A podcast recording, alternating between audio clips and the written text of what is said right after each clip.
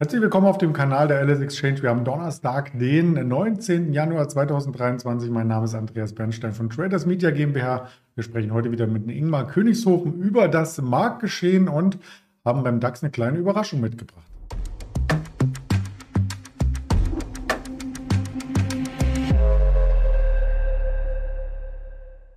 Das Ganze auch nochmal schriftlich mit Datum und meinem Gesprächspartner und dem Risikohinweis, denn wir möchten nur objektiv über die Märkte berichten. Das ist keine Handelsempfehlung, keine Anlageberatung. Und dann nehme ich gern mal den Ingwer dazu. Guten Morgen nach, ja, zu dir, sage ich mal.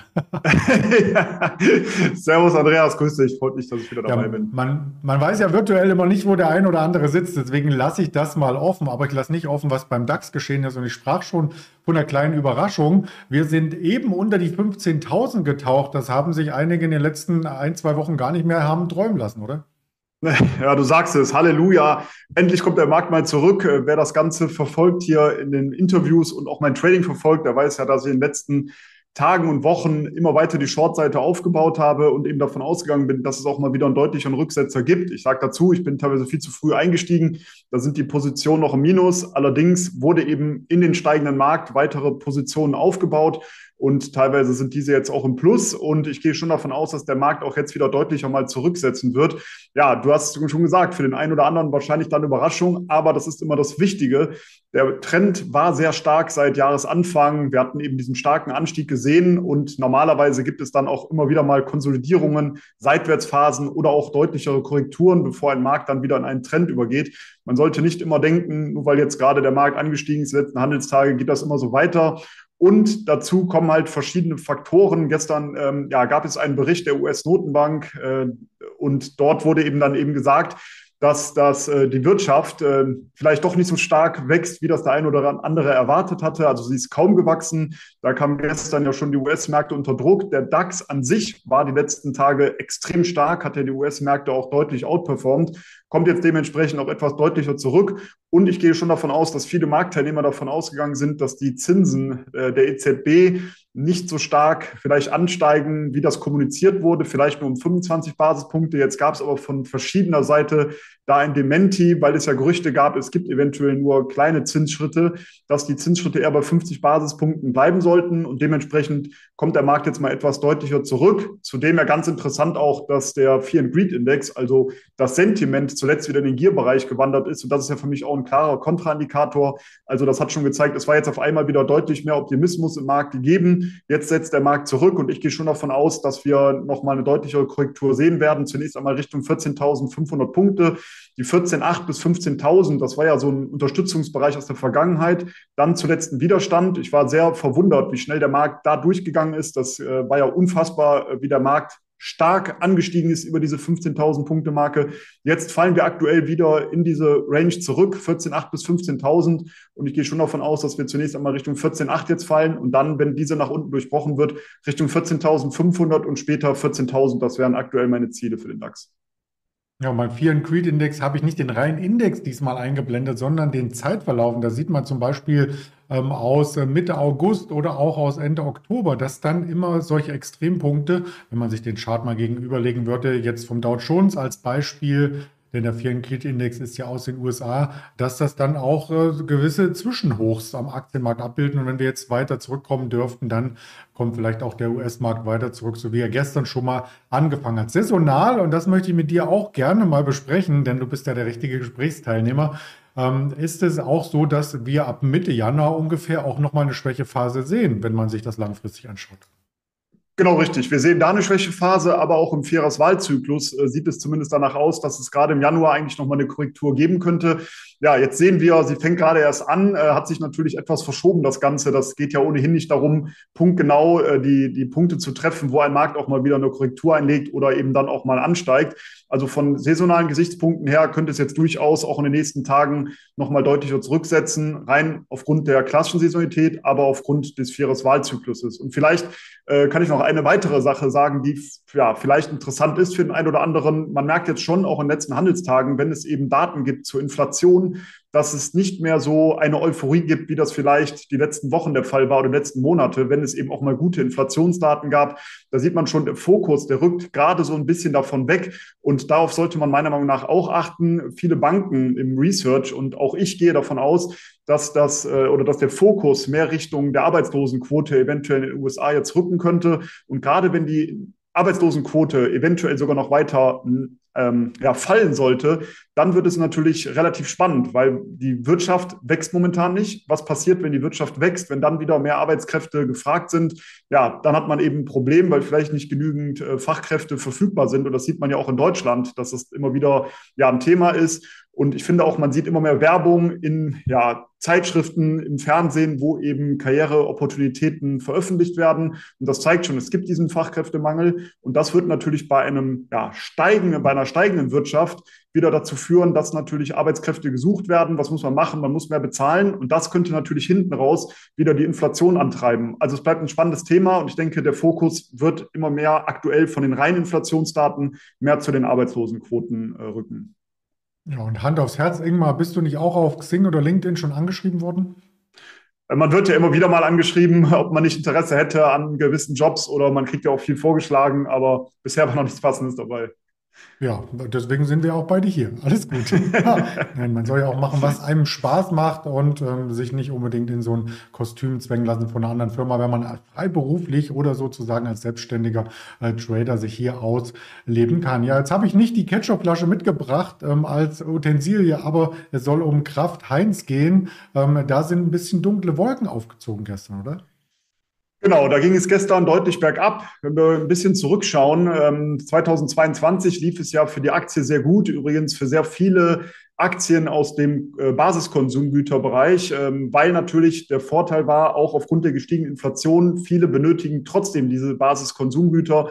Dementsprechend konnten die Margen gehalten werden. Allerdings gab es jetzt eben Daten äh, vom Einzelhandel und die Einzelhandelsumsätze, die sind gefallen. Dementsprechend hat die Aktie gestern auch deutlich gelitten, hat den ganzen Gewinn aus dem bisherigen Jahr, ist ja noch nicht so lang, aber aus dem bisherigen Jahr ähm, ja, wettgemacht. Die Aktie ist eben deutlich unter Druck gekommen. Und jetzt ist es natürlich weiterhin für viele ein Basisinvestment. Daher dachte ich, macht es Sinn, dass wir uns die Aktie heute mal anschauen. Wir haben so im Bereich 33 bis 35 Euro eine starke Supportzone. Hier könnte es sich meiner Meinung nach anbieten, mal eine, einen ersten Long äh, reinzunehmen, ob man dann die Aktie selber kauft oder eben ein Long-Produkt raussucht. Das ist natürlich jedem selber überlassen, je nachdem, wie spekulativ man im Markt unterwegs ist. Und das Ziel auf der Oberseite würde ich so zwischen 40 und 42 Euro mal festlegen. Und man muss aber auch sagen, um langfristig weiterhin interessant zu sein, also im Aufwärtstrend zu bleiben, müsste die 42 Euro nach oben durchbrochen werden, weil das ist schon ein sehr massiver Widerstand, wenn man sich das im Chart anschaut. Und auf der anderen Seite, auf der Unterseite haben wir noch ein deutliches ähm, Support-Level bei ungefähr 30 Euro. Also wer jetzt bei 33 bis 35 noch nicht einsteigen möchte, der könnte vielleicht warten, ob die Aktie nochmal Richtung 30 Euro fällt. Und dann ist es durchaus interessant, hier mal die Aktie ins Depot zu legen. Ist ja, wie ich eben schon gesagt habe, für viele ein Basisinvestment. Und da könnte es durchaus Sinn machen, dann mal nach einem Einstieg zu lauern. Ich möchte auch äh, nicht äh, dir schuldig bleiben, wie meine Marke heißt, Delicato, aber sieht ähnlich aus. Schmeckt auch gut. das freut mich zu hören. Ja, was, was ich auch interessant fand, der Heinz ist ja, oder Kraft Heinz, äh, im Nasdaq 100 notierend und war gestern maßgeblich mit dafür verantwortlich, dass das Technologiebarometer nach unten geht. Also schon eine interessante Randnotiz. Ja, auf jeden Fall. Würde man vielleicht gar nicht so meinen, äh, dass er in diesem Index vertreten ist, aber hat den Index natürlich gestern deutlich unter Druck gebracht, weil es eben ein großer Verlierer war. Ja, vielleicht auch noch eine andere Randnotiz, dadurch, dass sich das Anlageverhalten so ein bisschen geändert hat, also ähm, Jahresstart jetzt ganz viel Geld in die europäischen Märkte floss, ist auch der Euro wieder mit erstarkt oder erst ist der Euro erstarkt, dann ist das Geld geflossen. Darüber lässt sich streiten. Fakt ist auf alle Fälle, dass der Euro-US-Dollar aus dem Abwärtstrend des letzten Jahres jetzt schon ausgebrochen ist, schon Ende letzten Jahres und ein Hoch nach dem anderen äh, Fall zieht und so eine Woche vor der EZB-Sitzung bei 1,09 knapp, das ist schon schon was.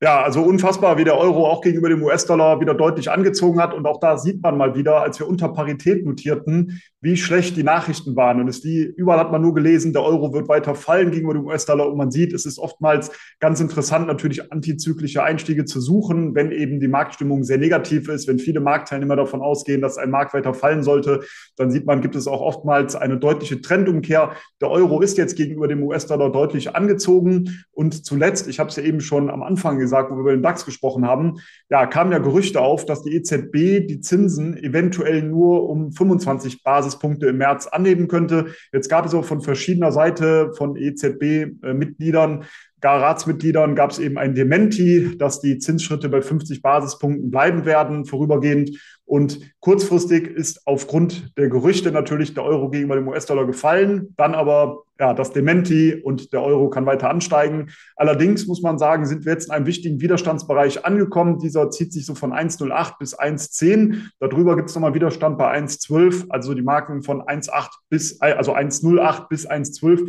die sind schon interessant. Vielleicht auch mal wieder die Shortseite ähm, ja, sich anzuschauen. Denn wir haben nicht nur aktuell eine sehr saisonal schwache Phase, sondern auch die COT-Daten zeigen meiner Meinung nach an, dass die Shortseite hier zu favorisieren ist. Und in Kombination mit der charttechnischen Analyse, dass wir jetzt in einem Widerstandsbereich angekommen sind, könnte das jetzt schon mal wieder eine Korrektur geben. Wir sind zudem sehr stark angestiegen. Also eine Korrektur wäre meiner Meinung nach überfällig. Und die Ziele für einen Short sehe ich aktuell bei 1,06, 1,05 und 1,04 US-Dollar.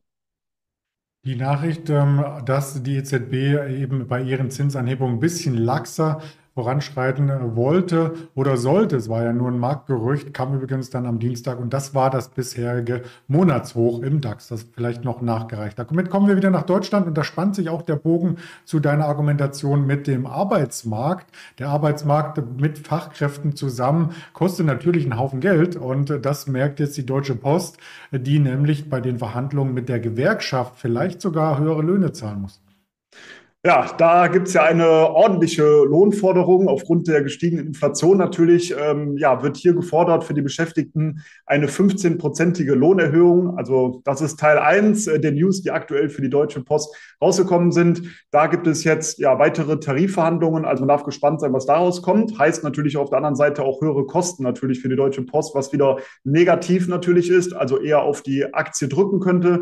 Und es gab eben jetzt noch eine weitere Nachricht, äh, da hat die Bundesnetzagentur mitgeteilt, dass es wohl 140 unbenetzte Pflichtstandorte in Deutschland gibt. Und das könnte natürlich auch wieder Kosten produzieren. Warum? Es gibt eben gerade im ländlichen Raum ja kaum eine Möglichkeit noch, manchmal sogar gar keine Möglichkeit mehr, eben entsprechende äh, Pakete aufzugeben. Das wird ja dann oft auch in Supermärkten angeboten oder in einem Kiosk um die Ecke. Aber wenn das alles nicht dort verfügbar ist, dann kann man eben auch nicht mit den Anbietern sprechen, ob hier eine entsprechende Kooperation möglich ist. Also auch da wurde seitens der Deutschen Post gesagt, dass man überlegt, entsprechende kleine Filialen wieder aufzubauen, um eben dem, der Pflicht nachzukommen. Zudem gibt es natürlich aktuell oder auch in den letzten Wochen schon viele Beschwerden, dass die Post zu äh, spät zugestellt wird. Und da wird wahrscheinlich auch der Fakt natürlich zutreffen, dass zu wenig Beschäftigte aktuell angestellt sind. Also auch da muss man nochmal nachlegen. Insgesamt bedeutet das natürlich weitere Kosten, die auftreten könnten. Wenn wir uns den Aktienverlauf mal angucken, dann muss man natürlich sagen, die Deutsche Postaktie hat auch wie der DAX in den ja, letzten Wochen deutlich zugelegt. Aktuell sind wir aber so zwischen einem Unterstützungsniveau und einem Widerstand äh, gefangen. Also wir haben äh, ja eine interessante Ausgangssituation und da ich ja da beim DAX auch davon ausgehe, dass wir nochmal einen deutlichen ja, Rücksetzer sehen könnten, würde ich jetzt eben bei der Aktie von der Deutschen Post warten, ob diese Unterstützung bei ca. 39 Euro nach unten durchbrochen wird. Wenn das der Fall ist, dann wäre das für mich ein klarer Short-Kandidat in Kombination natürlich mit den Nachrichten, die aktuell gekommen sind. Und dementsprechend wäre mein Kursziel hier bei 35 Euro.